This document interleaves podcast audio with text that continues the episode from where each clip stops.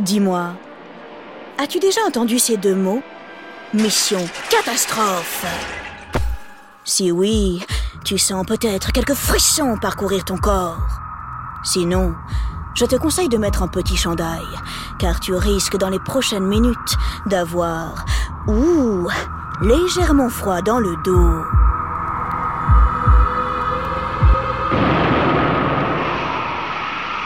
Avril 1970. Neuf mois après l'incroyable mission Apollo 11 et les premiers pas de l'homme sur la Lune, les États-Unis envoient une nouvelle équipe d'astronautes sur le magnifique astre blanc. Jim Lovell, Jack Swigert et Fred Hayes sont les trois membres de la mission Apollo 13 et ils sont rudement fiers. Comme tous les aventuriers, ils ont les yeux qui pétillent. Ils rêvent de grands exploits et de bravoure. Tant mieux, car ils vont avoir besoin d'une sacrée dose de courage pour faire face à ce qui les attend. Alors que la mission semble totalement sous contrôle, rien ne va se dérouler comme prévu.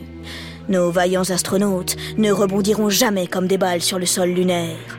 En revanche, ils entendront au cours de leur folle mission ce drôle de petit bruit. Ce que c'est? Oh Tu aimerais bien le savoir. Eh bien, patience, patience. Tu ne vas pas tarder à le découvrir. Voici l'incroyable Odyssée d'Apollo 13, la mission catastrophe ou la folle aventure de trois astronautes perdus dans l'espace. Avant de quitter l'atmosphère, gardons nos deux petits pieds sur la Terre. Notre Odyssée commence sur une pelouse fraîche et bien coupée. C'est la nuit, nous sommes chez Jim Lovell. Il habite une maison typiquement américaine, avec une porte, plusieurs fenêtres, une balançoire et un barbecue. Oh, mais non, mais qu'est-ce que je raconte? Q, barbecue. Jim a 42 ans, c'est le capitaine de la mission. Depuis qu'il a appris qu'il ferait partie de l'aventure Apollo 13, il a le cœur qui fait boum.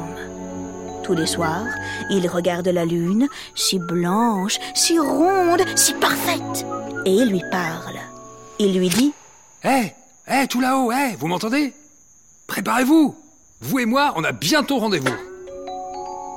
Puis il traverse cinq fois sa pelouse en faisant la roue et en criant Yahoo Oh, sacré Jim Lovell Il faut dire aussi qu'il est impatient. C'est un mordu, un crack, un as de l'espace. Apollo 13 sera sa quatrième mission. Honnêtement, oh, c'est du jamais vu. Alors, comme nous le ferions tous à sa place, il compte les jours qui restent en dodo. Plus que 6 dodo, plus que 5 dodo, plus que 4 dodo. Oh, c'est long quand. Plus que 3 dodo, plus que 2 dodo, plus qu'un dodo. Enfin, le jour du décollage est arrivé. Le 11 avril 1970, à Cap Kennedy, en Floride, le ciel est bleu. Pas un seul nuage ne grignote l'horizon. Jim Lovell, Jack Swigert et Fred Hayes sont bien sanglés à leur couchette. Ils portent leur casque spatial et chacun a certifié avoir mis un slip et des chaussettes propres.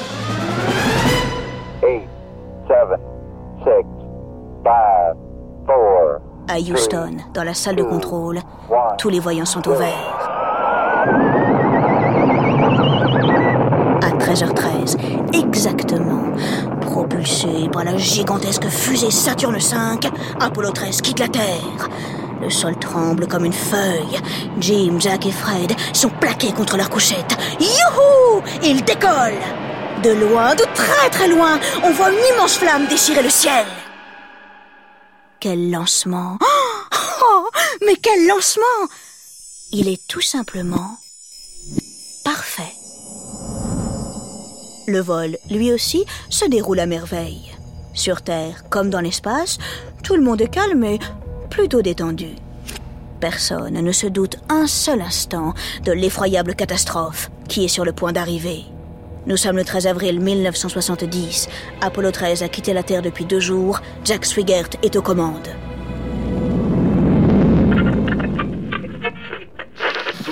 Apollo 13, ici Houston, vous m'entendez? Houston ici Jack. Bien reçu. Salut Jack, ravi de vous entendre. On va faire un petit test de routine, quand vous aurez le temps. On voudrait que vous mélangiez l'oxygène à l'intérieur de vos réservoirs. Jack s'exécute et il appuie sur l'interrupteur qui enclenche le mélange. Moins de 10 secondes plus tard, le vaisseau tout entier se met à vibrer. Jim, Jack et Fred sont à 321 000 km de la Terre et... Catastrophe Quelque chose vient d'exploser à l'intérieur de leur vaisseau. Rapidement, une alarme retentit. Calmement, Jim s'adresse à la salle de contrôle. Houston, on vient d'avoir un problème. À cet instant précis, tout bascule. Le capitaine regarde par le hublot. Son visage se fige. On est en train d'évacuer quelque chose dans l'espace. C'est une sorte de gaz. Quelque chose Mais quoi Une sorte de gaz Mais lequel Bon sang Sur Terre, on se dépêche de faire des calculs. On tente d'évaluer les dégâts. Ce quelque chose que le vaisseau perd, c'est... Oh non De l'oxygène. Les réserves, fut, sont en train de se vider dans l'espace. C'est mathématique. Au bout d'un moment, les astronautes ne pourront plus respirer. Accroche-toi, il y a pire. D'après les informations recueillies par les ordinateurs, l'explosion a touché trois piles très puissantes. Elles sont le cœur du vaisseau. Sans elles, plus d'eau. Plus de chaleur. Plus d'électricité. Rien. La cabine de commande est capote, grillée, inutilisable. Tu comprends ce que ça veut dire? Apollo 13 est menacé de perdition. Les astronautes sont en très grand danger. Il faut agir, et vite. Il faut faire quelque chose. Mais quoi? Dean Kranz a 36 ans. Le 11 avril 1970, à Houston, dans la salle de contrôle, c'est lui, le directeur des vols. L'avenir d'Apollo 13 est entre ses mains. Jean a besoin d'un plan, un plan fou, génial et surtout rudement efficace. Voyons, voyons, il réfléchit. La cabine de pilotage est hors jeu. Soit. Mais bon sang, il reste le LEM, le module lunaire, la petite partie du vaisseau prévue pour se poser sur la Lune. Il contient quelques réserves d'oxygène et deux petites batteries.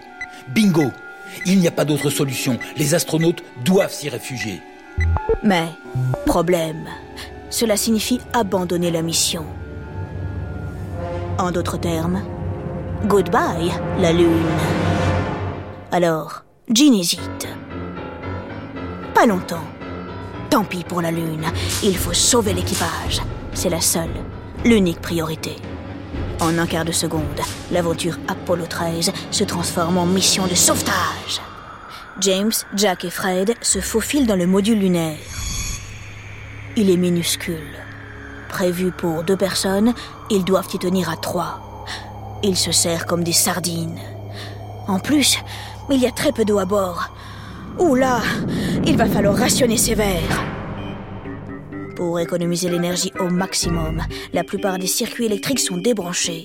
Le module lunaire fonctionne avec moins de puissance comme mini grille-pain. Résultat, il fait tout noir à l'intérieur et extrêmement froid.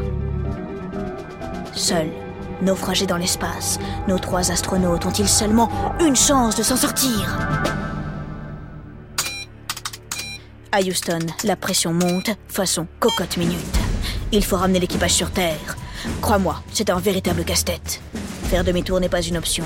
Le vaisseau est déjà trop loin et il va trop vite. Les astronautes vont devoir poursuivre leur voyage et faire le tour de la Lune. Ils utiliseront sa force d'attraction gravitationnelle qui les projettera vers la Terre, un peu comme un boomerang ou un élastique vraiment très puissant. Oui, mais voilà, il faut changer la trajectoire et... Comment dire Ce n'est pas de la tarte. La plupart des appareils de pilotage sont hors service. Les astronautes vont être forcés de diriger leur vaisseau manuellement en se repérant grâce aux étoiles. Jim regarde à travers les hublots. Oh pétard, ils sont recouverts d'une fine couche de buée. On n'y voit pas grand-chose. S'ils échouent, c'est la catastrophe. Apollo 13 se perdra dans le cosmos.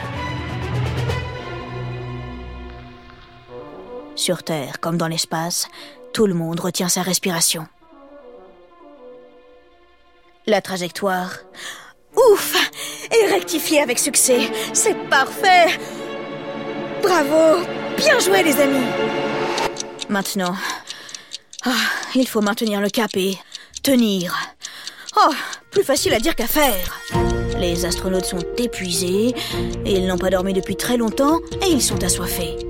Pour passer le temps, ils se racontent quelques blagues. Enfin ça, euh, oui, bon, euh, je n'en suis pas tout à fait sûre. Enfin, cela dit, oh, pourquoi pas C'est possible. De toute façon, à ce moment-là, il n'y a rien d'autre à faire qu'attendre. Attendre la prochaine étape, le rendez-vous avec la Lune. 16 heures ont passé depuis l'horrible accident. Enfin, ça y est Elle apparaît dans le hublot. Les trois astronautes la regardent, fascinés.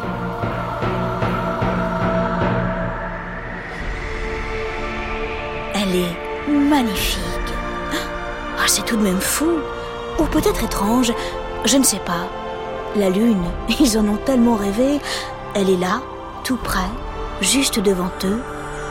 Pourtant, jamais ils ne pourront la toucher. Mais bref, pas le temps de rêvasser. Il faut rester concentré. Une manœuvre de la plus haute importance attend l'équipage. Dans quelques instants, ils passeront derrière l'astre blanc. Ils verront ses fesses. Euh, pardon, je veux dire sa face cachée. Durant 25 longues minutes, toutes les communications avec la Terre seront coupées. C'est long. Beaucoup de choses peuvent se passer. Ça y est, le vaisseau s'est faufilé derrière la Lune. Silence radio. Sur Terre, le temps se fige. Le vaisseau va-t-il réapparaître? Et quand?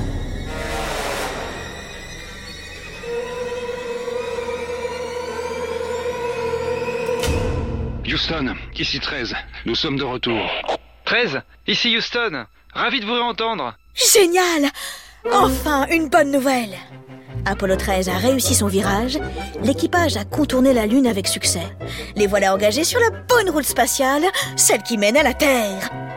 À la bonne heure À la NASA, on respire un peu. À tour de rôle, les ingénieurs s'accordent enfin une petite pause pipi.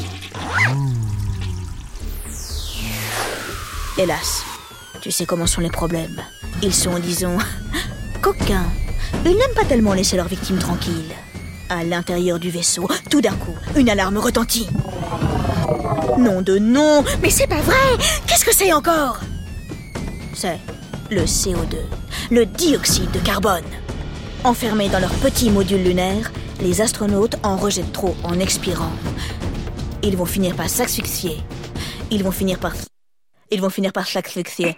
Ils vont finir par... Ils vont finir par... Ils vont finir par... Ils vont finir par s'asphyxier, c'est sûr. Ils vont finir par s'asphyxier, c'est sûr. Heureusement, ce sont les rois de la débrouille.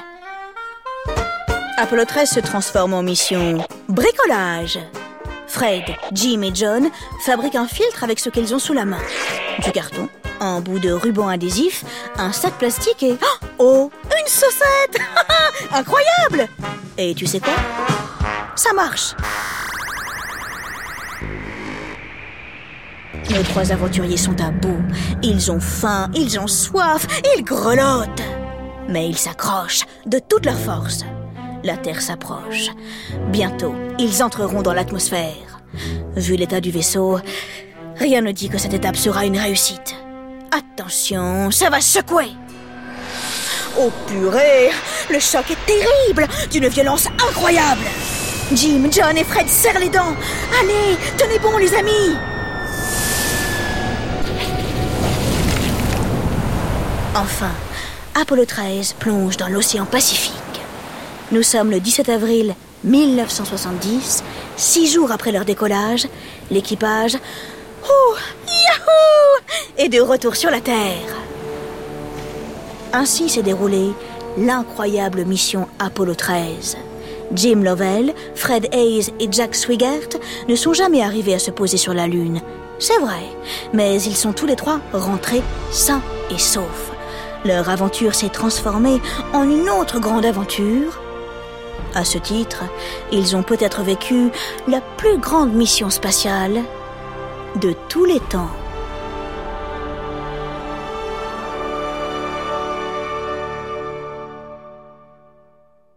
Les Odyssées est un podcast original de France Inter.